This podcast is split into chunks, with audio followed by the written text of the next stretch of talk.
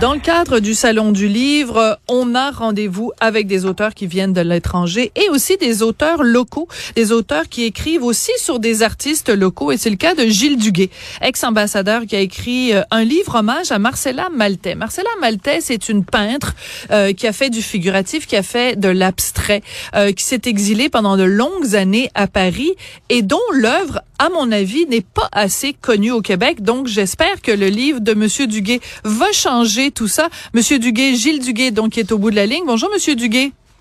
Bonjour, euh, Madame Sophie. Écoutez, pourquoi vous avez décidé d'écrire ce livre qui est pas une biographie en tant que telle, mais qui est un, un hommage à Marcella Maltais, dont vous dites qu'elle est l'héritière de Riopel et de Bordua? C'est-à-dire que dans les années 68, 58 euh, jusqu'à 60, euh, elle était considérée comme une grande vedette à Montréal, héritière naturelle du mouvement abstrait dirigé par Bordua et Riopel. Et alors, euh, ayant remporté des succès euh, très tôt au Québec, elle s'est émigrée à Paris, son rêve d'enfance. Et là, à partir de Paris, elle a vécu 50 ans à Paris et une vingtaine d'années en Grèce les étés. Par conséquent, elle s'est exilée volontairement et son œuvre a été moins connue au Québec, peut-être du fait qu'elle vivait surtout à l'étranger. Oui, c'est dommage parce que ces tableaux sont absolument magnifiques. Il y a eu au fil des années plusieurs euh, rétrospectives. C'est important de mentionner que Marcella Maltais est décédée en 2018 et vous, dans le livre, vous racontez des pans de sa vie.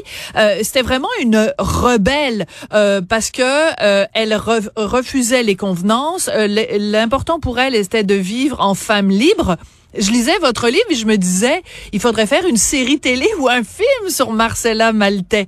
Parce que c'est le genre de personnage en 2022 qu'on adore. Une femme libre euh, qui vit euh, de son art, mais qui euh, vit une vie passionnée vraiment. Elle aimait, elle aimait les hommes, elle aimait la vie. Elle aimait la vie. J'ai oublié de répondre à votre question. Je l'ai connue à partir de 1961, lorsqu'on s'est rencontrés lors de l'inauguration de la Maison du Québec à Paris.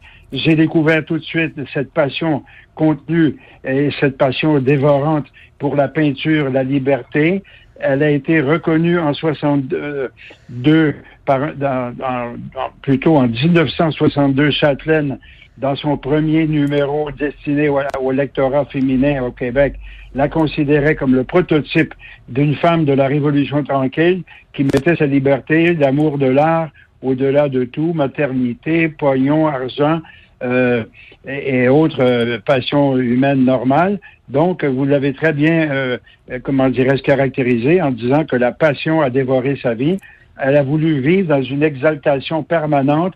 C'est pour ça que le titre du livre, qui va être en vente maintenant au Salon du Livre, euh, au stand 1202 de, de, de, de monsieur, mon éditeur, s'appelle Roman d'une vie exaltée. Oui. Alors, elle a recherché l'exaltation et elle l'a trouvée toute sa vie. Oui. Alors donc, euh, vous l'avez dit, elle a fait la une de, de Châtelaine.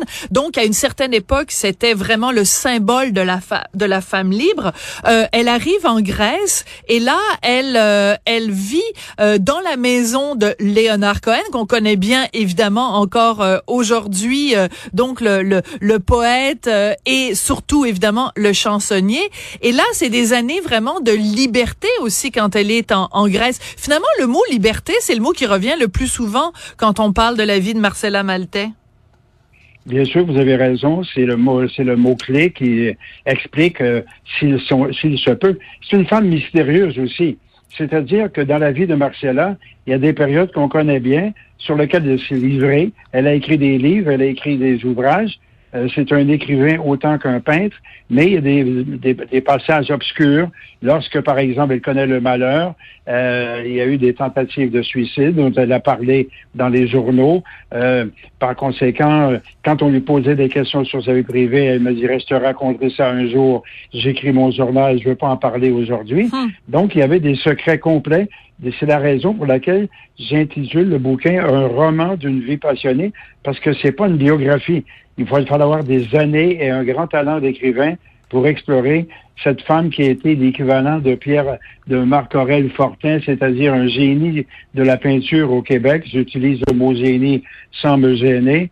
Elle a, été géniale dans son art et, euh, comment dirais ceci sera reconnu. Vous et moi, maintenant, nous commençons à lui rendre justice et c'est ce que j'ai essayé de faire dans mon livre, de la sortir du sépulcre de l'indifférence où elle, on l'a condamnée. Oui, c'est très dommage d'ailleurs parce que justement, là, peut-être la jeune génération va découvrir l'œuvre de redécouvrir en tout cas l'œuvre de Marcella Maltais parce que donc bien qu'elle ait euh, côtoyé Jean-Paul Lemieux, certains disaient euh, de son vivant que certains de ses tableaux euh, avaient dépassé le maître parce qu'en fait l'utilisation de l'aplat entre autres, on rentrera pas dans les détails techniques, mais il y a quand même. Donc, est-ce que vous pensez qu'une partie du fait qu'elle a eu moins de reconnaissance, c'est le fait qu'elle était une femme.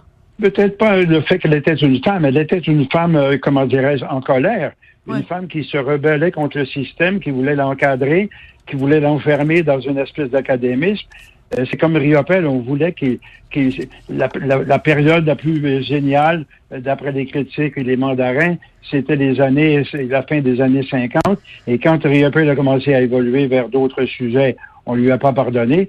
C'est la même chose pour Marcella. Après avoir été une vedette de l'abstraction lyrique à Montréal, elle a découvert la lumière dans, dans, sa vie en Grèce. La lumière a été le but ultime de toute sa recherche artistique. Et ça, on lui a pas pardonné. Et elle, elle n'a pas pardonné le fait qu'on la condamnait à hmm. une période de sa peinture qu'elle avait dépassée par ses recherches et sa sérénité. Oui, elle, elle dit d'ailleurs que quand elle est arrivée en Grèce, à Hydra, l'île où euh, où habitait Léonard Cohen, on dit, elle dit que c'est là, elle voit comme si elle voyait pour la première fois. Donc euh, c'est quand même un moment marquant. D'ailleurs, le lien avec Léonard Cohen est drôlement intéressant parce qu'à un moment donné en France, ils ont édité un recueil de poèmes de Léonard Cohen et euh, et ben c'est un tableau de Marcella Maltais qui est sur la couverture du livre. Donc c'est quelqu'un qui a côtoyé plein de grands noms, une vie de bohème, euh, elle a pas toujours très très bien gagné sa vie, euh, Marcella Maltais. C'était difficile pour elle de vivre de son art. Elle vivait ou bien elle vendait des tableaux à 10-15 000 dollars sur la rue Sherbrooke à Montréal à ses collectionneurs qui étaient passionnés par son œuvre. Et tout à coup, quand elle vendait moins de tableaux, ben, elle, vivait dans une pauvreté réelle euh, sur la rue René Boulanger à Paris, près de la place de la République. Euh, euh, donc, il y a eu des hauts et des bas tragiques dans sa vie, notamment sur le plan amoureux. C'est une femme qui recherchait l'amour absolu.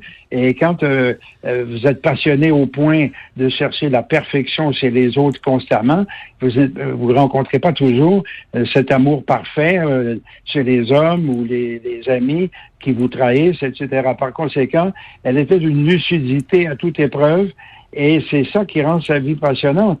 C'est que vous avez mis le doigt sur la, sur la vérité. Quand vous avez dit que la jeune génération va la découvrir, les jeunes d'aujourd'hui ne seront pas du tout scandalisés de, de lire la vie d'une femme qui a été une espèce de volcan et un volcan contrôlé parce qu'elle avait la sérénité de son art.